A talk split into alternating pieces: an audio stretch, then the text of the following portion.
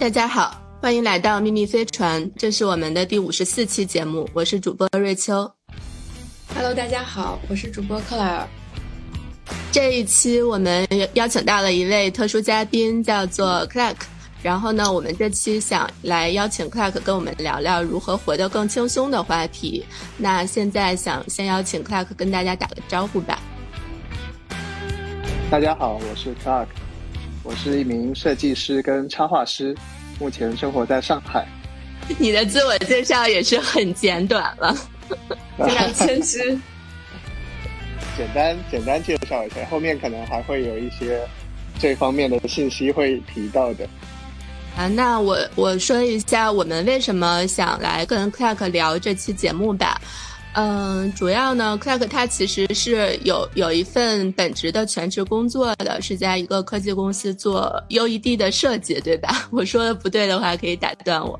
然后呢？对的，对的。嗯，然后他同时也是一个这种自由插画师，因为我有看你经常在朋友圈会分享一些自己画的画嘛，还有包括你有参加一些这样子的画画的活动。那同时，Clark 也拥有一个自己的小红书的账号，在上面做一个这种是叫家居博主嘛，因为我看你只会分享一些你在就如何装修自己的老洋房，然后就是。家居里面的一些布置啊、设计啊，这样的一些内容。啊，对，家居只是它的其中一个定位，但是其实我平时分享的是家居是一部分，还有就是生活跟一些插画。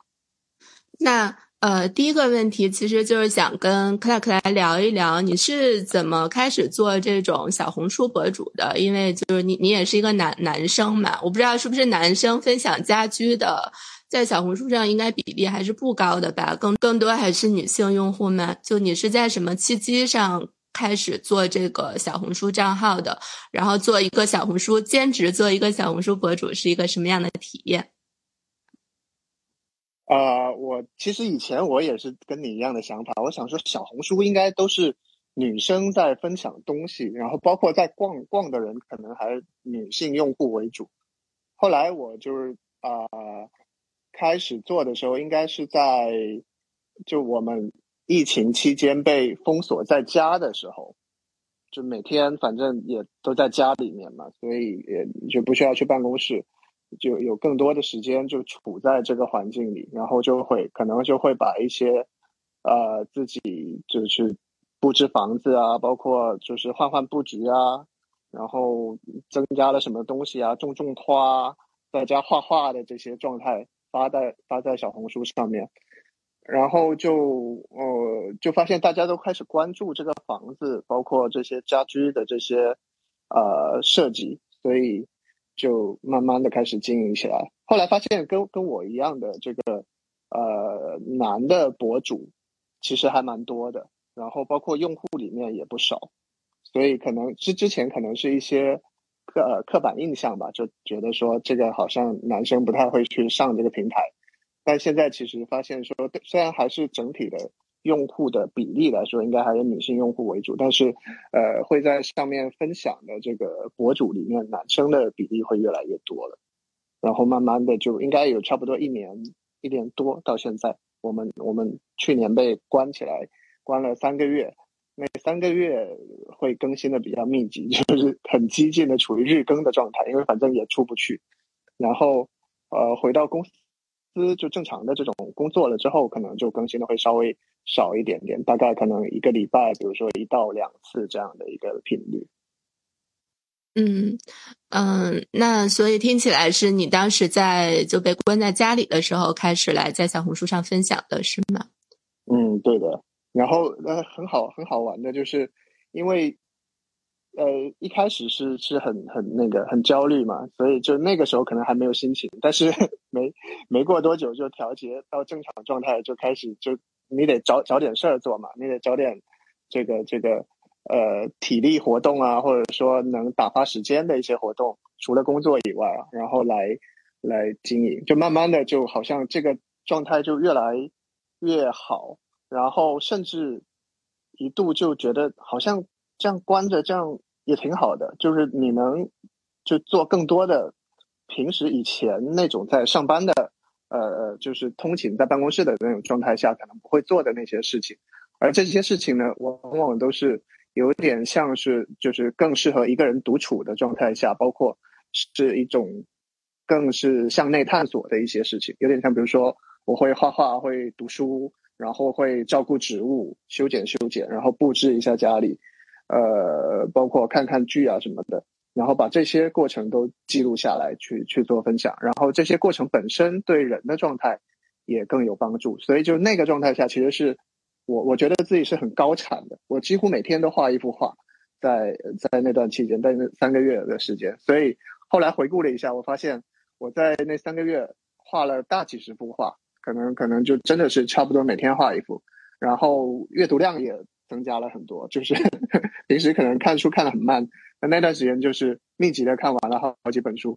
那呃，我就很好奇，你在整个做这个小红书，包括你发这些帖子的时候，就里面有什么你特别喜欢的和不喜欢的吗？因为呃，我看你的账号现在有的时候是不是也会有一些，就是它已经能给你带来一些收入了。那在这个里面，就是在整个你从刚开始从零到一做，一直到现在的这个过程中，有没有哪些工作，就是哪些事情是你跟你的爱好特别一致，你很喜欢能坚持的？有一些是你没有那么喜欢的。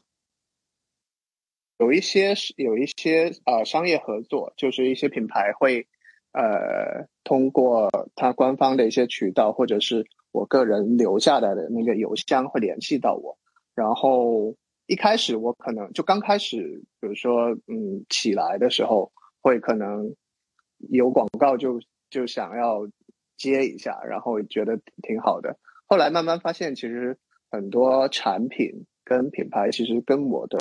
匹配度不那么高，然后我个人也没那么大的感觉，所以后来慢慢的这种类型的我就不太去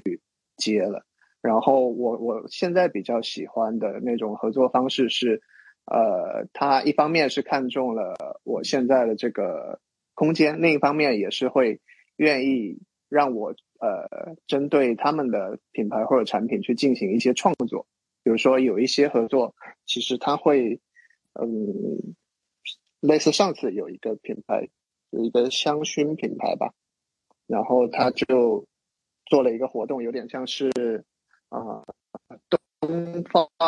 文学系列主题，所以就是正好是我家附近的一些呃故居，包括一些比较有名的一些街道，然后它跟这个大概三十三四十年代的那个时候的上海的文学，包括一些艺术有一些关联，可能是这些艺术家或者说作家的一些房子，然后我正好是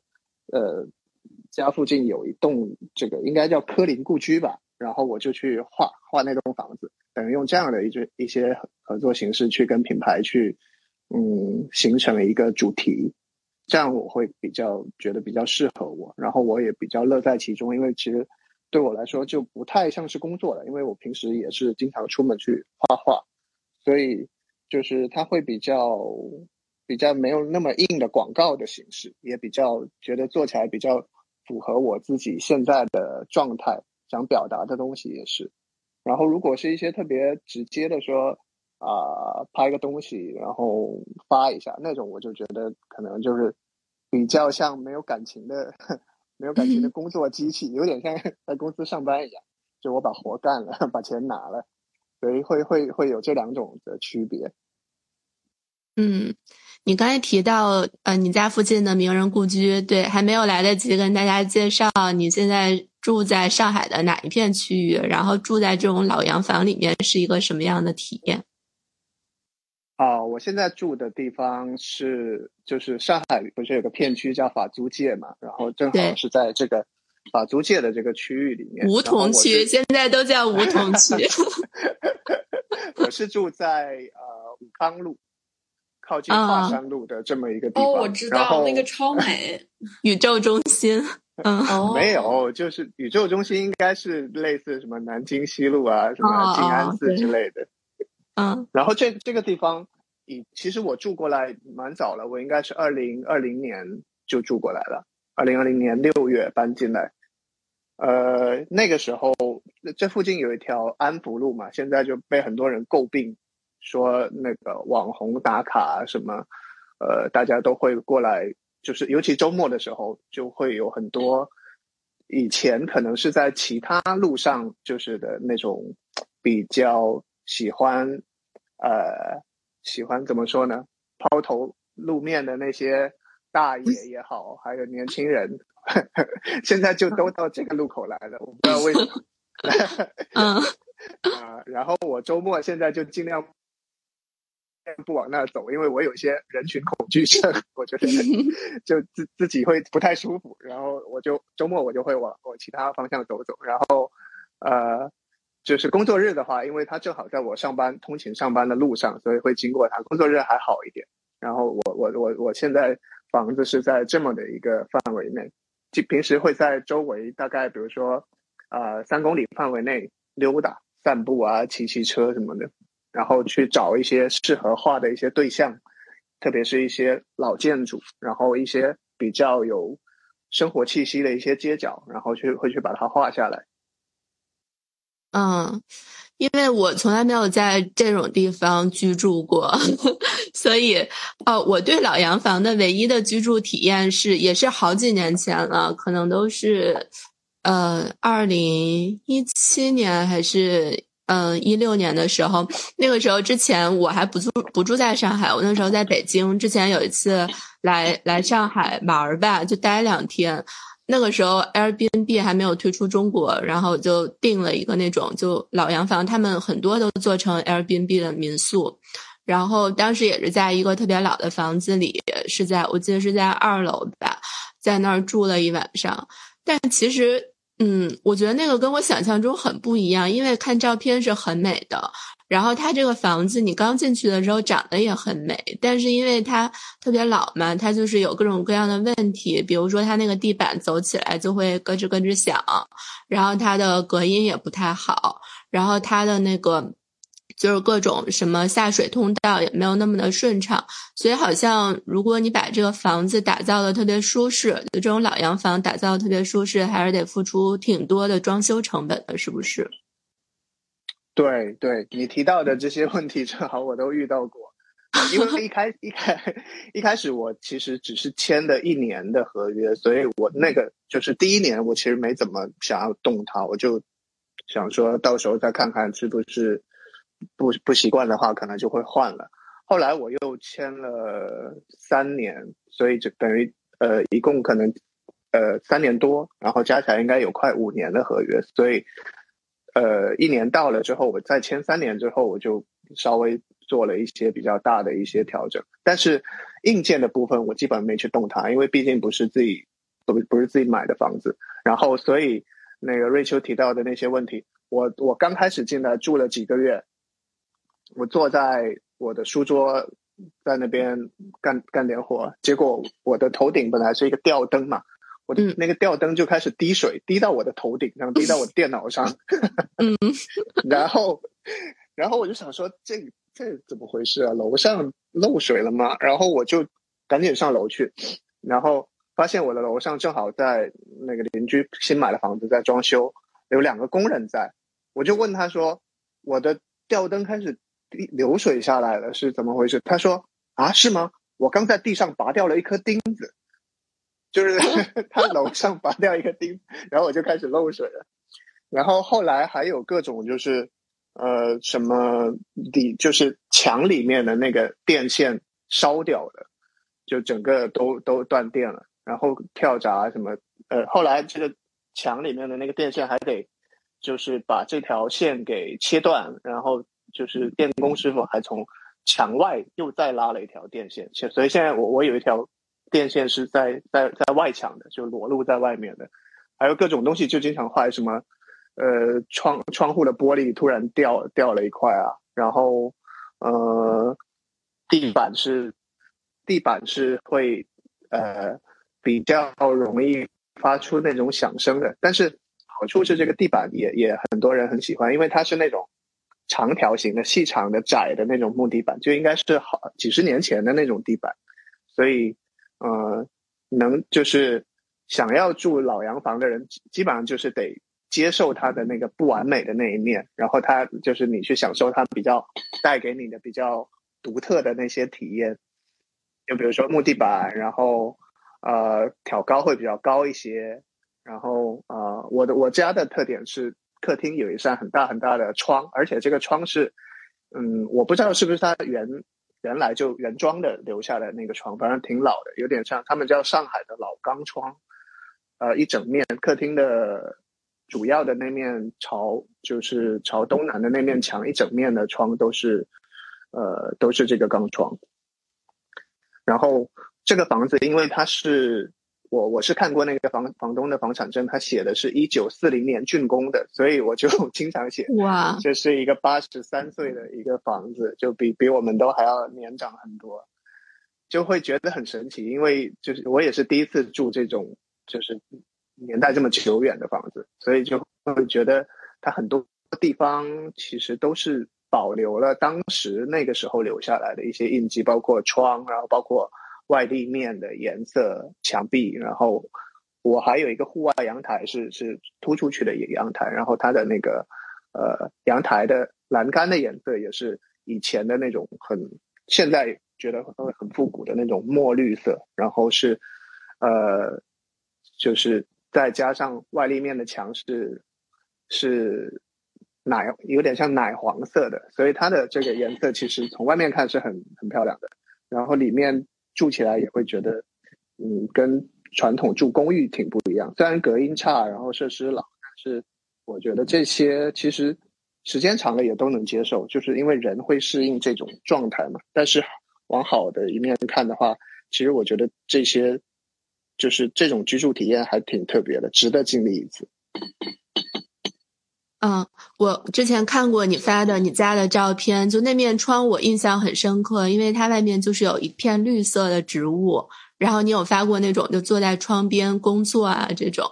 就觉得哇，就是那种想象中的画面。我们到时候可以把这个照片贴在我们的播客的 show notes 里面，也给大家欣赏一下。就真的是那种想象中的上海老洋房的腔调的景色。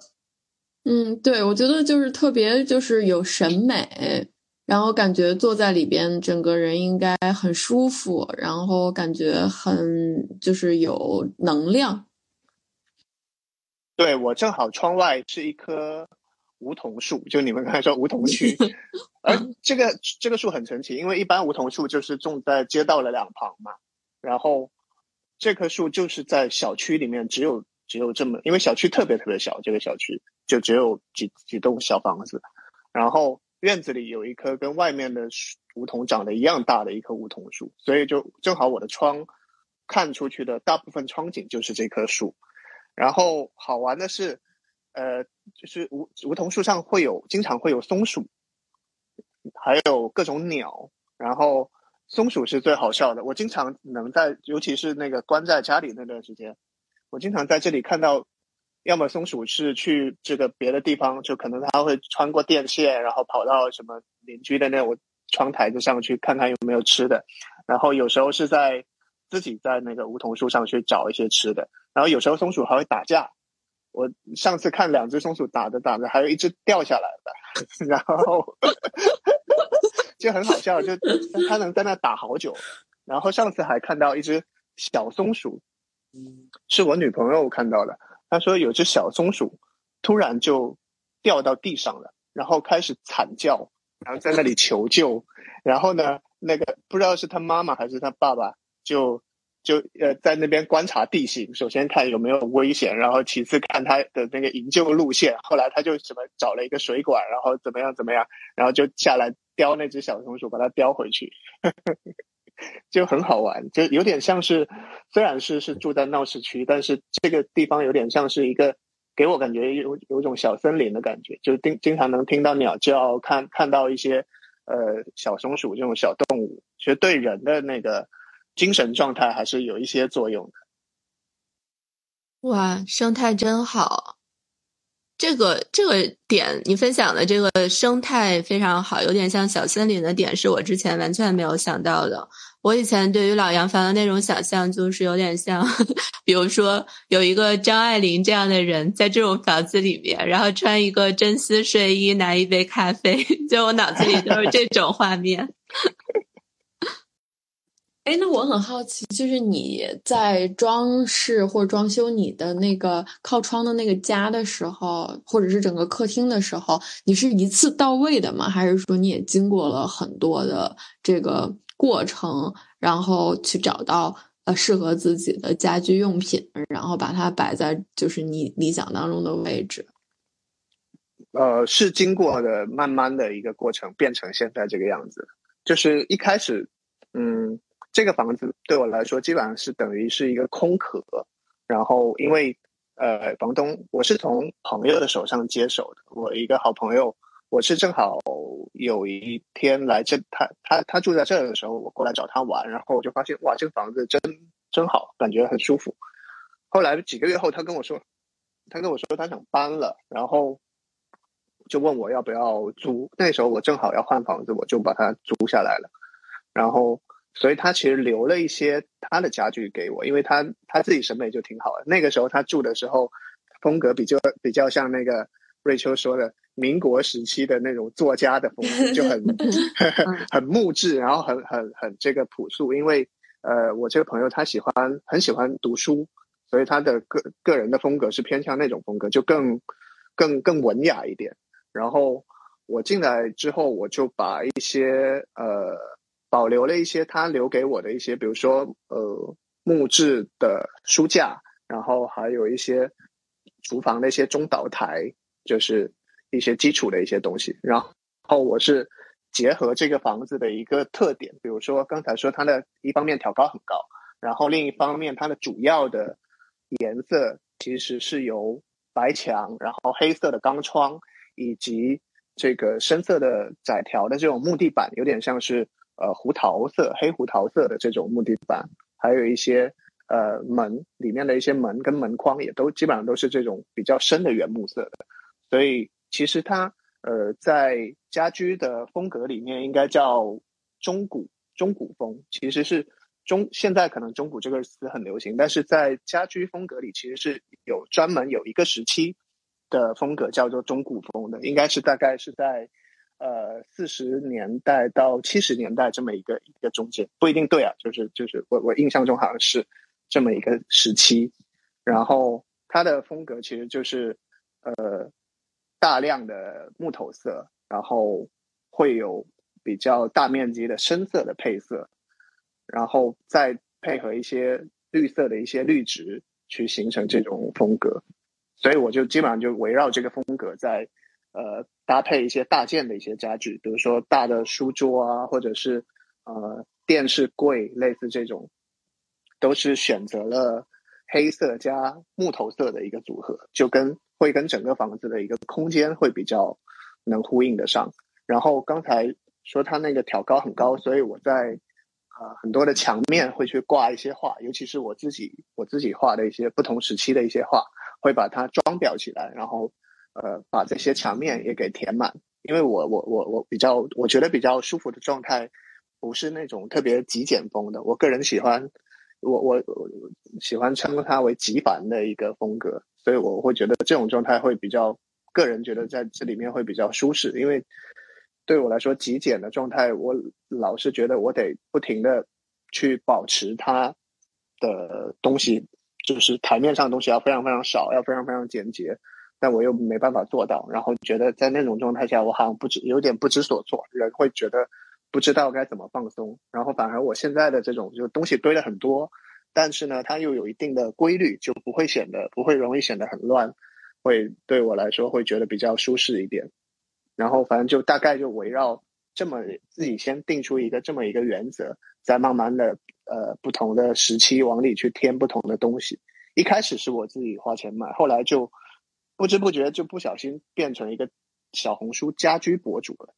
然后就会有一些呃品牌就会愿意来置换，他会送送一些大的一些家具，什么我现在的那个沙发呃什么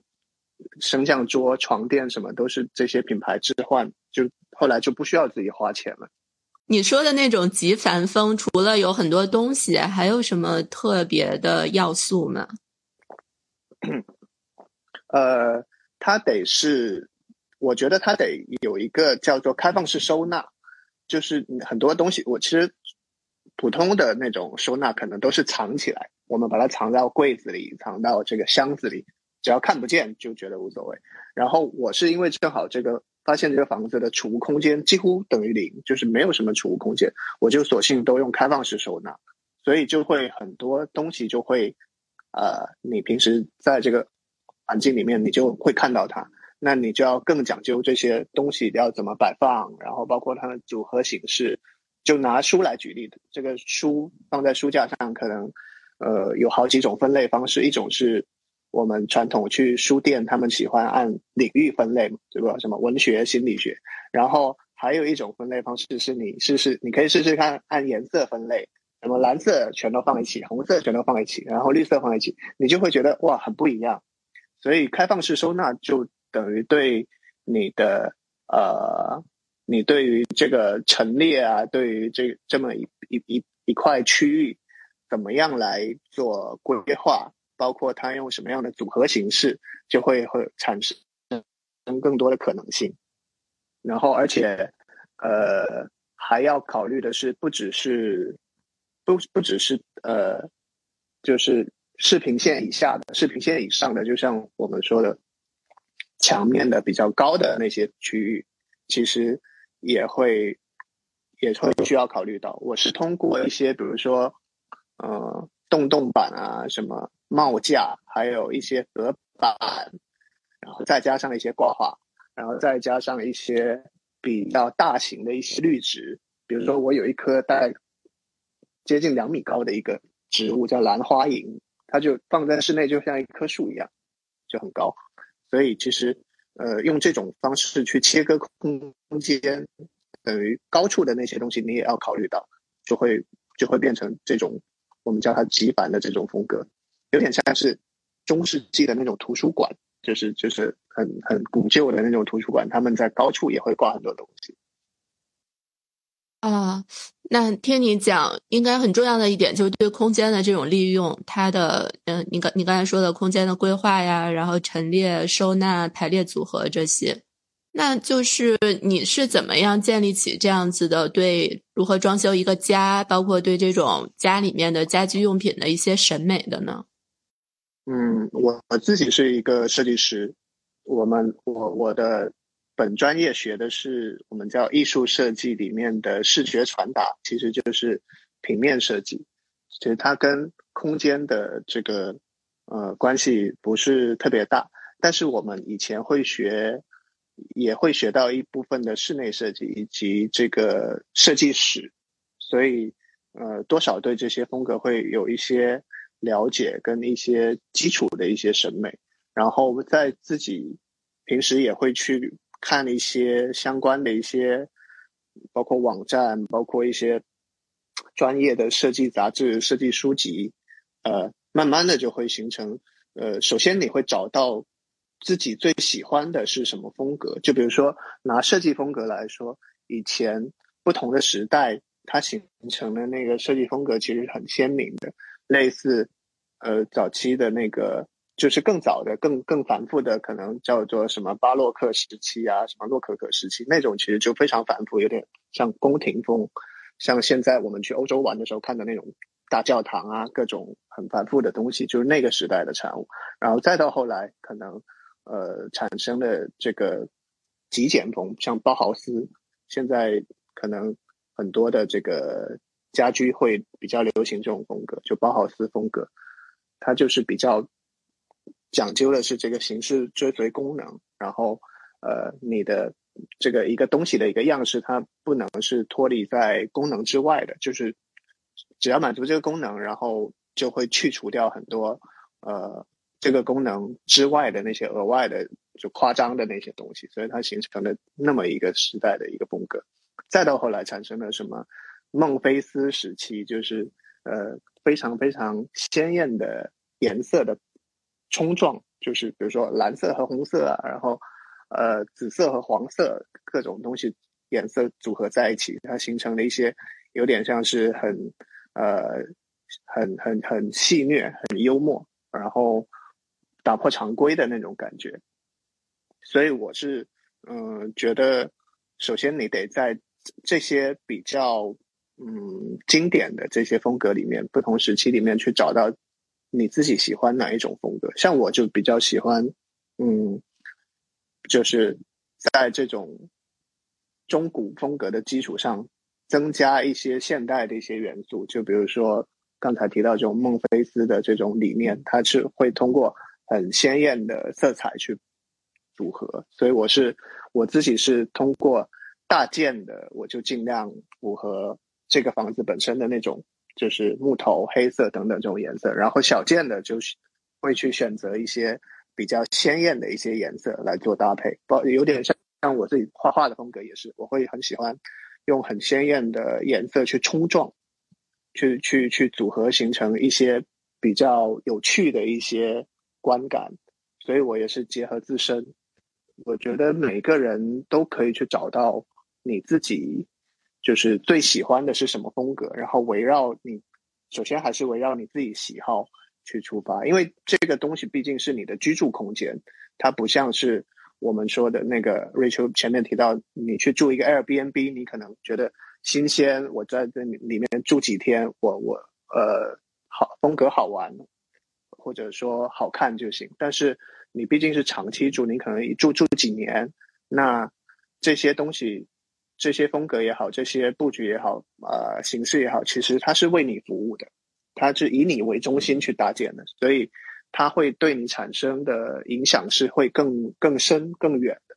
那既然这样，就是最好是从自己的舒适、包括喜好这个原作为原点去出发，然后再去往上去叠加。比如说，你去想一下，去叠加流行也好，去叠加这个呃更更古早的一些有趣的一些风格也好，我我我会觉得用这样的方式，它会更持久一点。你不太会容易说啊，这个这个期间流行这个风格，那我去跟风变成这种风格，然后下一个时期你就觉得腻了，你好像对它也没有那么多的感情。喜欢你刚才说的这个，从自己的舒适。出发，找到自己的风格，然后再一点一点的往里面填充。我觉得你就是一个特别有自己风格的人，就是你画的画，啊，你刚才也提到你画的色彩也是比较鲜明的嘛。这个画还有你的家里面的一些装饰，然后还有你本人，就包括你穿的一些衣服啊，穿穿着打扮啊这些，感觉特别有整体性。真的吗？我穿的衣服好像比较朴素一点，但是就是，嗯，对，怎么讲呢？可能可能由于我们公司的这个环境吧，所以一般我就是大家其其他人都是那些工程师、程序员什么的，所以一般我在公司里一眼就能看到你。看来我还要再朴素一点，我要准备一些格子衬衫。嗯，哎，那那我还有一个问题哦，就是。你嗯，很想跟你聊聊，就是这种舒适和精致之间，它们有什么关联吗？因为你看啊，你住在上海的梧桐区的核心地带，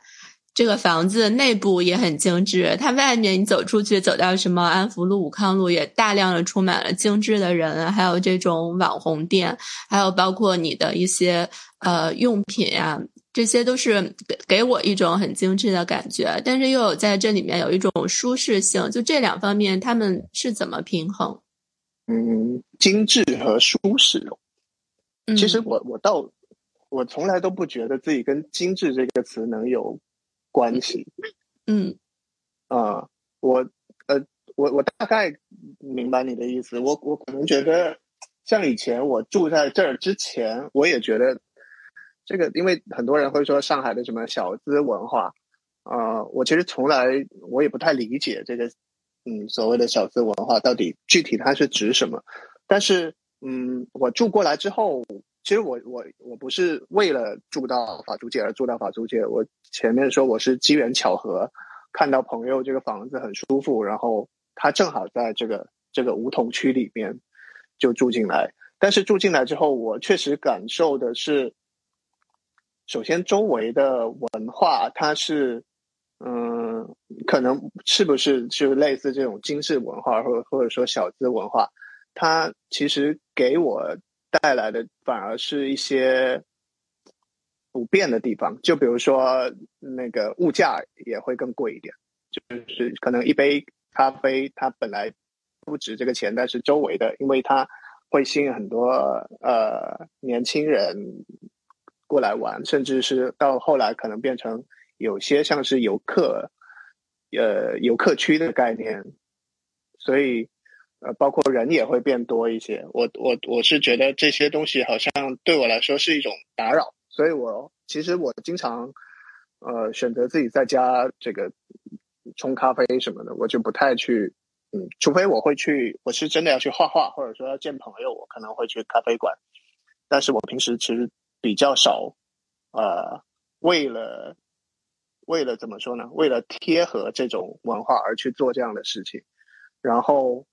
我觉得舒适舒适对我来说，我会更关注一点，因为嗯，不管这个东西在哪，我我其实现在觉得。为什么现在在这样的一个地方会有舒适感？其实还是因为，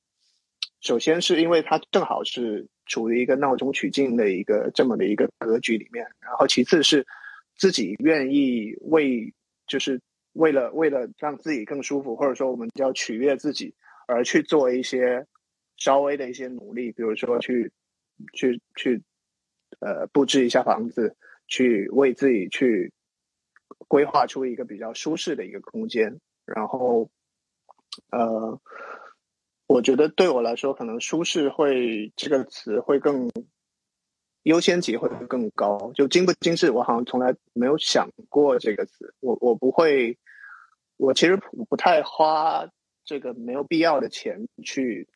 很多事情上。像我，你看那个瑞秋刚才说我 买的穿的衣服。是很精致，其实我穿的衣服都是优衣库。哦，果然啊，有自己 风格的人就是穿啥都好看。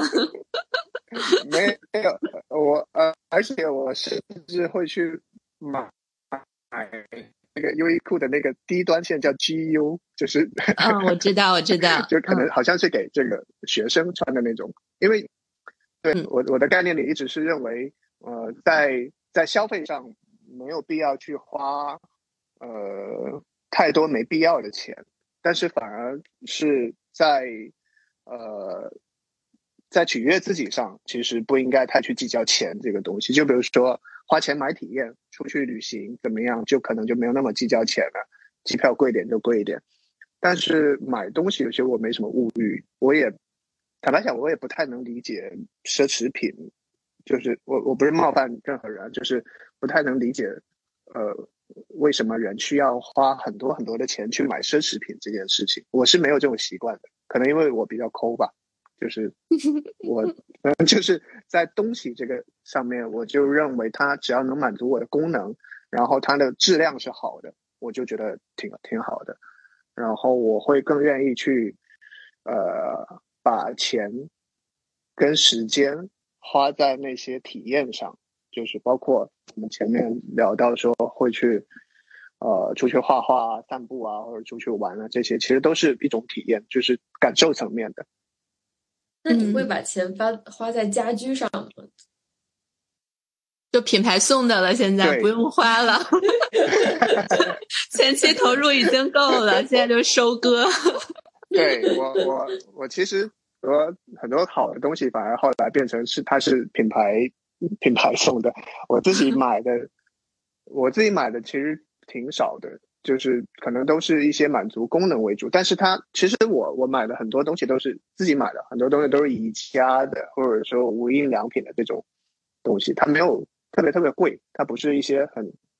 很高端的一些品牌。但是我认为它首先它满足功能，其次它它的设计感也是不错的，那对我来说就够了。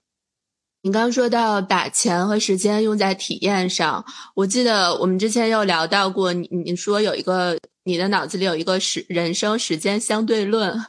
然后所以就是你觉得，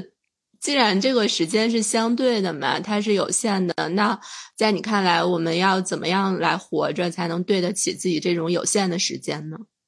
其实我不同的时期这方面的想法还挺不一样的。我上次不是聊到我个人的经历，是因为我在呃二零零九年的时候，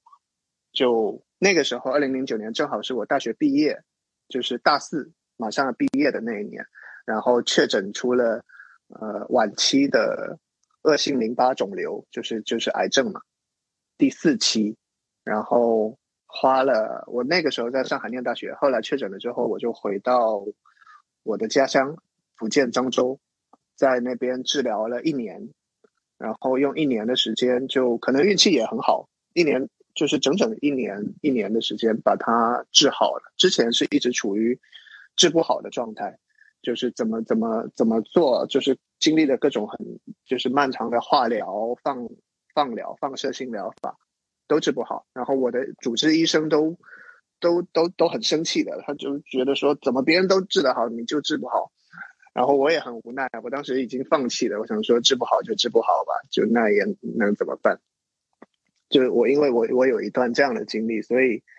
呃，理论上我是认为我应该在运气很好治好之后，我就马上切换成一种放过自己的一种人生状态，就就不应该再去过度的消耗自己。但是，呃，我现在回忆起来，其实状态最好的，其实反而是在治疗期间，就是还没有治好的那段时间，因为那个时候人很简单嘛。我只有一个目标，我就是活着，然后每天也不能出门，因为免疫力很低，所以呃，除了在医院里治疗，我就是在在家待着。所以我那个时候，其其实我画画是从那个时候开始画的，就是每天画，疯狂的画，然后看也也看一些书，就是其实是为了为了让自己的那个精神状态不要那么糟糕。前面是花了。差不多三四个月的时间接受这个事实，刚开始每天都没办法接受，每天就活在那个幻想里面，每天睡前会跟自己说：“我明天醒过来就会发现这是一场梦，这不是真的。”然后呃，还会就是反正就是可能还会有一些轻生的一些念头，认为说这个太不公平了，我要么我就就就结束生命算了，就是也太痛苦了。后来。嗯，不知道哪个契机，反正大概隔了三四个月，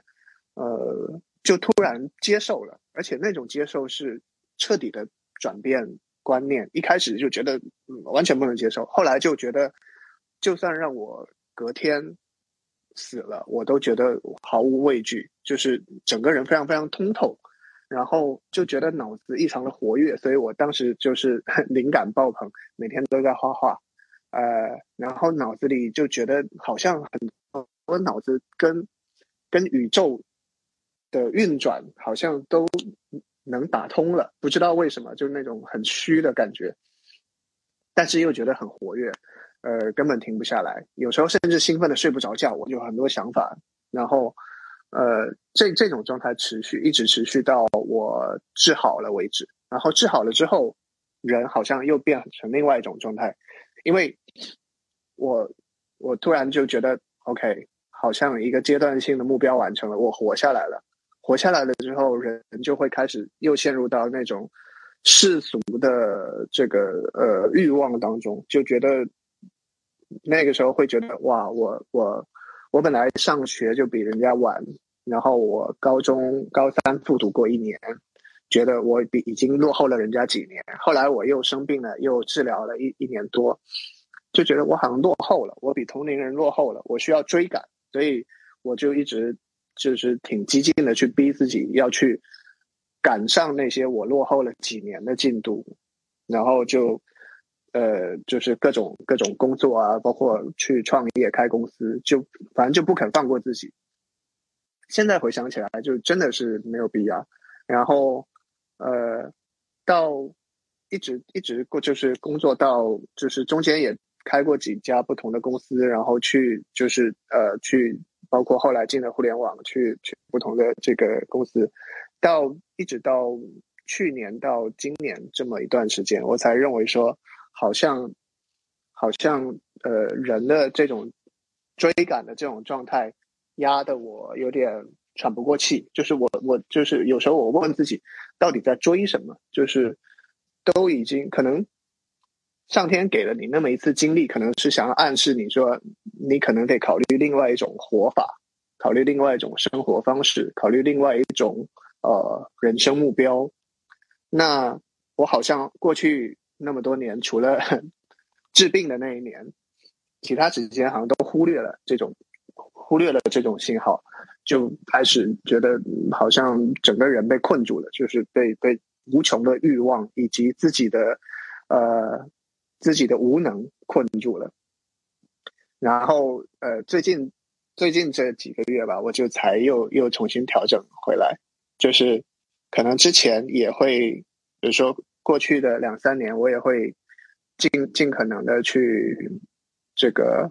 画画、看书，但是人的那种状态其实不是不是属于特别好的状态，就是你还是会想要，比如说什么赚更多的钱，然后这个这个做到更高的职位。但是呢，人的嗯，就是不管是我自己的身体的健康情况，还是我自己的精神的情况，好像都不允许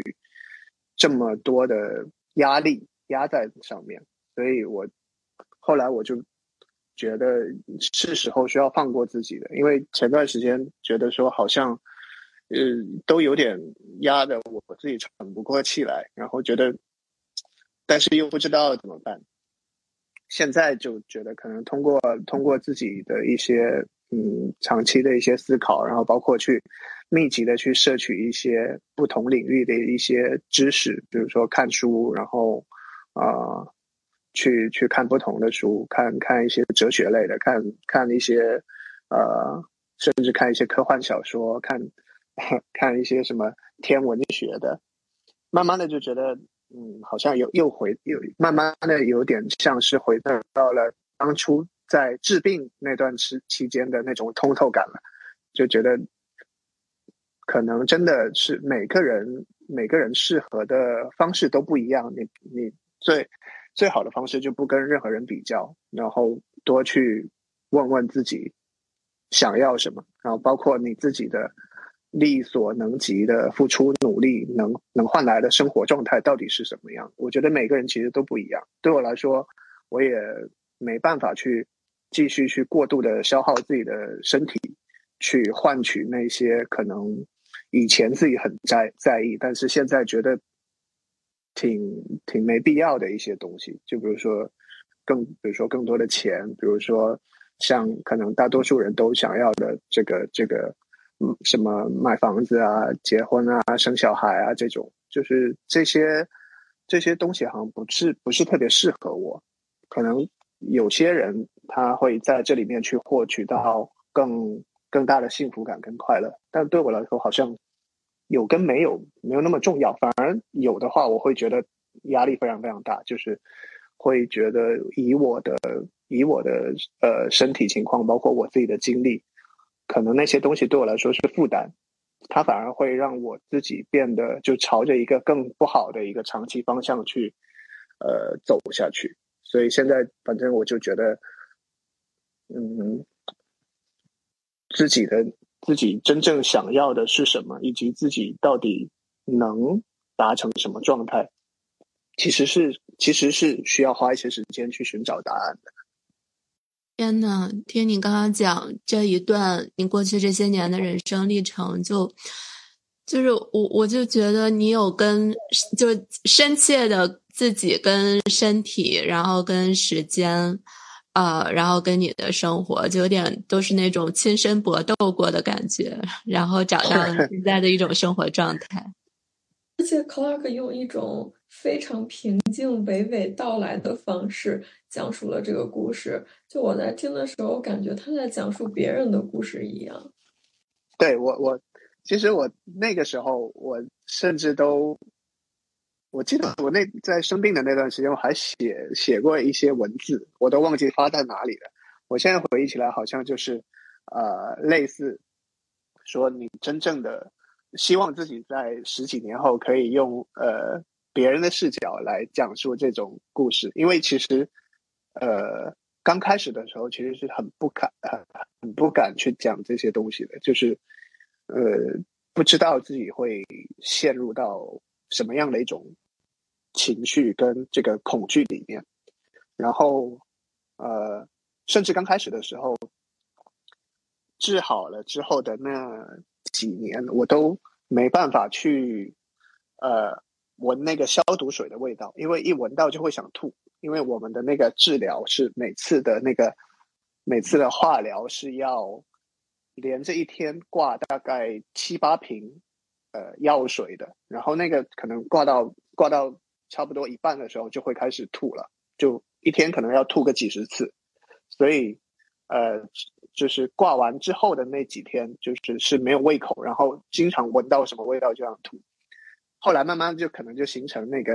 呃，形成那种身体记忆，就是一闻到这种什么橡皮管，看到橡皮管子，然后闻到消毒水的那种医院的味道，就会产生这种生理反应。但现在其实就方面倒是还好，我觉得自己挺幸运的，因为其实肿呃，其实癌症就是有一个，就是癌症康复之后有一个。叫做五年观察期这么一个概念，就是五年一五就是治好的五年内的那个复发的概率其实很高。然后我就首先我是在晚期的这个状态下能治好，它它它的存活率，我当时查是百分之二十。然后那我其实是已经很幸运了，在那个当时的状态下是百分之二十的那那个概率。然后呢，后来又。又又应该是百分之三十的概率是能活过五年，所以他那个五年生存期我又挺过去了。现在其实已经是第十三年了，所以我我之前跟那个就是每次跟新的团队见面就熟了之后，我就会跟他们说，其实我我今天在这里是百分之六的概率可以认识你们，因为我是呃经过了。两个阶段概率非常低的一个那个阶段，然后挺过来，所以我觉得其实自己挺幸运的，就是现在还可以就是比较就是正常的这个生活着，其实已经算算是一种很大的幸运。嗯，我们也好幸运，可以邀请你来我们的播客。是啊，这又是多少的概率啊？多少的概率认识了我们，然后又 你成为了小红书博主，来了我们播客聊天，我们成为了同事。天呐！对，所以其实我觉得，其实人生真的就是偶然性，就是所有的各种的偶然性组合在了一起。本来我们这个人类的生命的诞生就是一种偶然性，然后在在这里面的这种偶然性里面再叠加。我们个人人生的各种各种偶然性，所以其实从这个角度去想的话，好像真的就很多事情就没有必要那么在意了。就是那既然是个偶然性，那你就去拥抱这个偶然性，去享受那些呃偶然性里面美好的那些东西，就何必去在意那些可能被社会、被被世俗、被普世定义出来的那些所谓的成功。我就觉得没必要啊，至少对我来说没必要。嗯，那当你有这样的一个心态去面对生活的时候，就是你的状态会是什么样的？呃，首先我今年三十七岁，然后 没有结婚，没有生小孩，像很多的同龄人，可能小孩都已经。呃，上学了，然后，嗯，就这些对我来说，可能以前对我来说还挺困扰的。我会觉得说，啊，糟了，我就我可能就没办法去，就是当时既不想放弃，可能比如说，呃，社会或者家人会不停给你压力吧，你自己也会觉得，嗯，这是不是一个人生必须经历的这么一些事情？然后。现在我就觉得，嗯，就可能不适合我，就这些东西它它本来就不适合我，啊，我我会就是我会比较自由的去生活，像我可能之前是因为困扰我的就是就是钱，那个时候 因为自己作死，就是去创业去干嘛，所以其实我是。我应该在五六年前，我还是处于很贫穷的，甚至负债的那个状态。但是我又自己想要啊，就是觉得说我我需要，我我很多东西其实还是需要去有足够的钱才能去实现的。现在这个阶段，我就觉得说，一是我觉得家庭不适合我了，那那这个对我来说其实负担就很小，然后我就呃在在这方面就比较没有压力，也比较自由。然后我也同时也去说服了父母，跟他们说，呃，我的我的我的我的这么一个情况是这个样子，包括我自己主观上我也不想要那样的一个生活方式。然后第二个是可能也通过这几年比较踏实的去呃工作，就不再去 各种瞎折腾，对，然后也慢慢的对没有多少钱，但是也积累了一些能让自己有一定安全感的这个这个储蓄，所以对我来说现在的状态其实还还挺好的，除了每天还是要这个坐班以外，其他的部分我都挺满意的。然后我自己也给自己规划了一个。呃，可能比如说再过个一两年，我就不准备再继续去呃打工，通过通过这个这个朝九晚五的打工来去生活。我可能我会认为时间太宝贵了，可能呃，尤其是今年了，不知道为什么今年特别有这种感觉，就就觉得刚才那个瑞秋提到时间是相对的，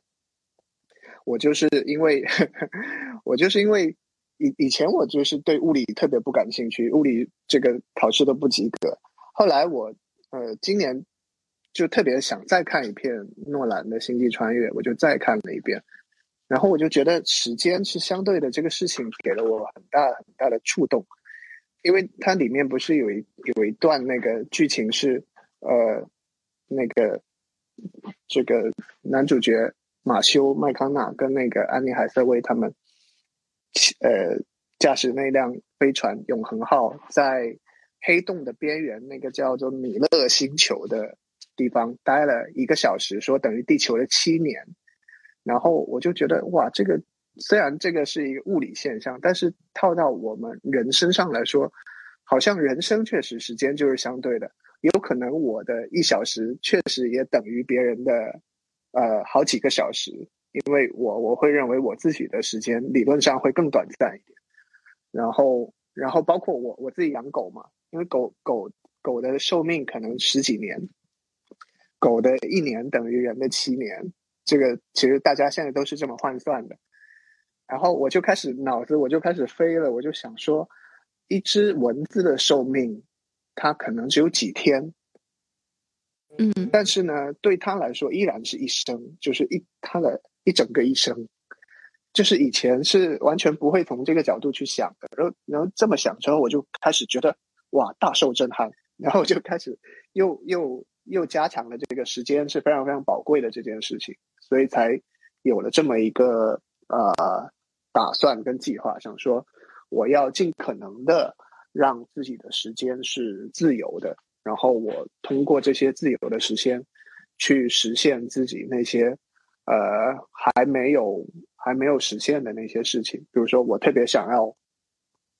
呃画更多的画，看更多的书，然后特别想要去更多的地方玩。我还有好多好多地方没有玩过，因为呃我我就有一种感觉，我好像我要在四十岁的时候去过别人的二十岁，因为我的二十岁。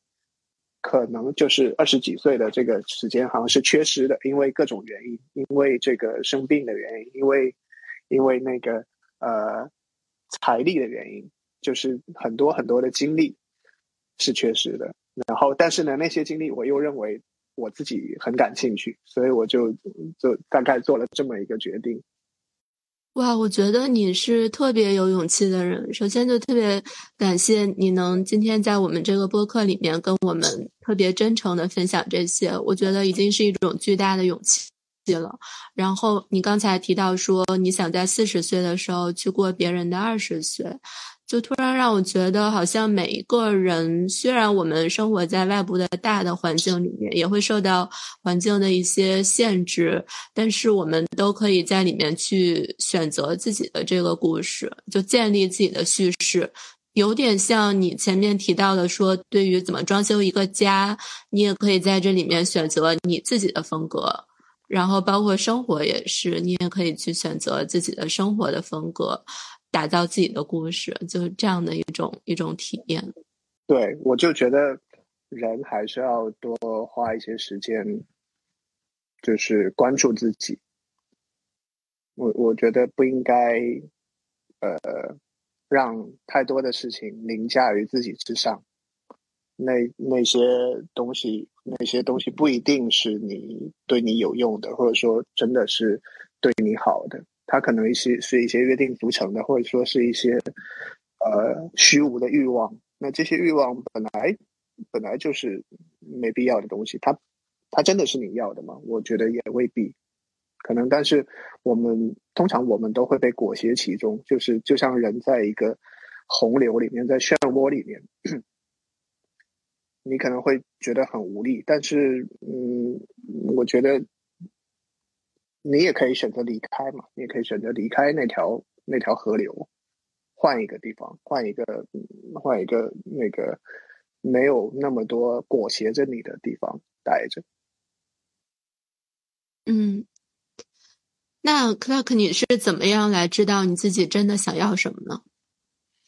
嗯，哦。我我自己一直是一个兴趣很广泛的这么一个状态，就是我的，我认我对自己的评价是我很多事情都我都没办法做到专精，但是我对很多事情都很好奇，所以我就老是经常是这个弄弄那个弄弄，就是这个感兴趣那个感兴趣，包括我自己的呃工作职业也也也经过好几次的转变。但是有一个长期不变的东西，就是 一个是画画，还有一个是呃，就是对对于很多事情的好奇，这个是一直没有改变的。所以我是觉得，嗯，我然后还有一点就是我特别特别注重自己的自自由，我就是不是一个。很愿意牺牲自由的这么一个人，然后，呃，所以就把这些组合起来之后，我就发现说，其实我最适合的就是在没有特别大的这种嗯经济压力的情况下去到处去，呃，到处去玩以及去创作，然后可能当然这些事情可能它也可以就在现在的这种嗯互联网时代，它可能也可以产生一些收入，但这些。好像也都是次要的，所以其实我我之前是一直好几次去尝试这样的生活，包括啊呃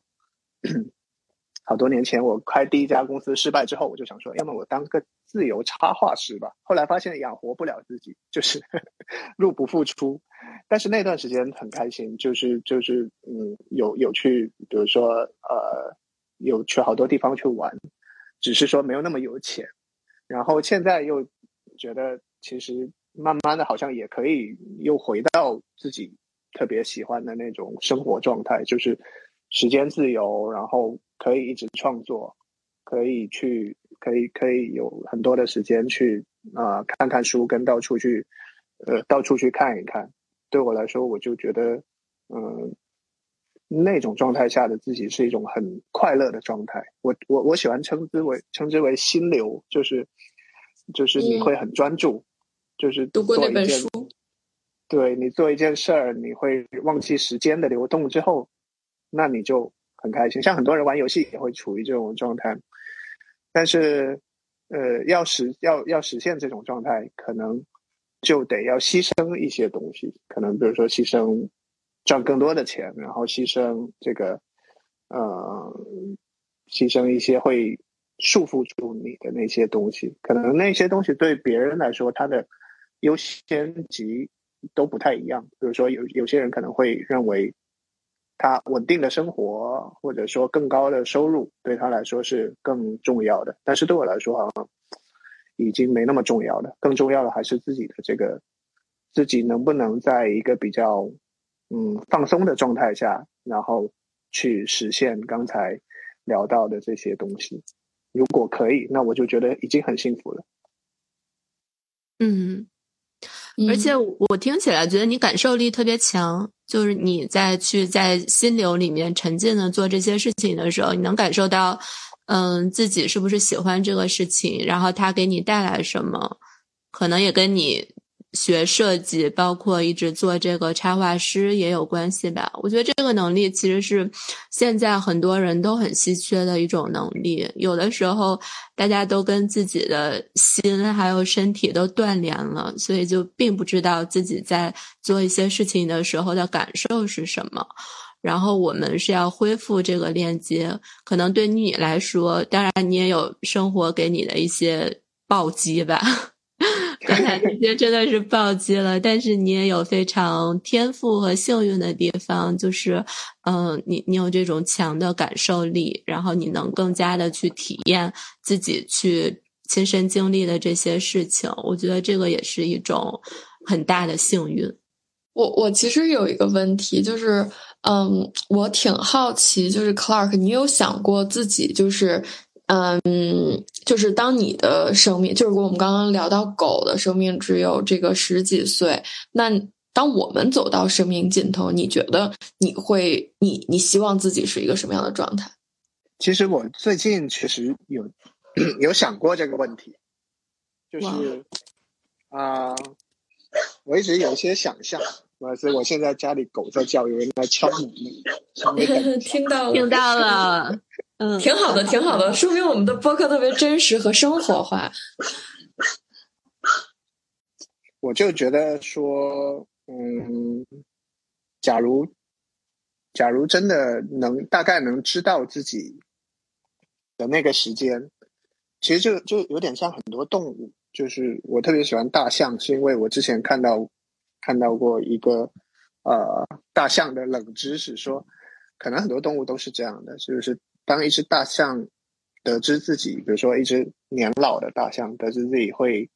呃快要不行的时候，它就会脱离象群，然后自己去找一个呃地方孤独的去等待这个死亡的来临。然后我那个我就很很受触动，我就觉得。呃，对我来说，可能最幸福的死亡的方式是在一个没有任何人的地方，然后通过一些呃自己本来就很喜欢的一些方式，比如说我最近这段时间特别迷恋鲸鱼，我就想说，我我要是可以在呃去看鲸鱼的时候，然后死在鲸鱼的嘴里。也是很幸福的。你你这个脑洞开的很大，或或者是我特别那个最近特别迷恋那个呃科幻电影嘛，然后我就觉得我要是在在这那个太空里面，比如说死在黑洞也很不错，但是死死在黑洞里可能还不一定是死掉了，最怕的就是。人是有意识的，但是时间没有尽头，然后你就困在那个没有尽头的那个空间里面。嗯，应该很绝望吧？对，但是它可能也会带来新的希望，因为没有人知道里面是什么世界。嗯，对，所以我就可可能觉得，可能死亡一方面是一种解脱，另一方面它也不一定是终点。因为它它的这个终点只能只是我们认知的终点而已。我们聊到这儿也差不多可以结束了，你们觉得呢？嗯，非常非常感谢 Clark 能够来我们的节目。是的，而且今天真的是特别真诚，然后特别有勇气的一期。其实聊到后面的这些内容，是我之前完全没有想到的，所以特别感谢克拉克跟我们做这么真诚的分享，我们也听了觉得特别感动。对，嗯，谢谢两位邀请我，我也是呃，平时也不太会比较呃深度的去聊这些内容，但我觉得这些其实是很需要去。哦，很需要去，很需要去沟通，很需要去聊，也很需要去分享的一些东西，不然就白经历了。啊，非常同意。就你在这个，对你，你在这个过程中，可能你分享的时候也会，呃，对自己有一些感悟吧，就自己回顾自己的经历，然后肯定也能给到我们别人听众一些启发。然后呢？把这个说出来，可能对自己的心情也比较好，因为你觉得有一个出口，不是那么的孤独。所以我非常同意你说的，人需要去分享这些。呀，那呃，我们这一期节目就先到这里结束了。呃，也欢迎听众朋友们可以在小宇宙和喜马拉雅上面订阅《秘密飞船》。呃，如果有关于这一期的任何的评论，呃，想要跟我们讨论的，都可以给我们在节目里评论和留言。感谢大家的收听，拜拜！谢谢大家，再见，拜拜。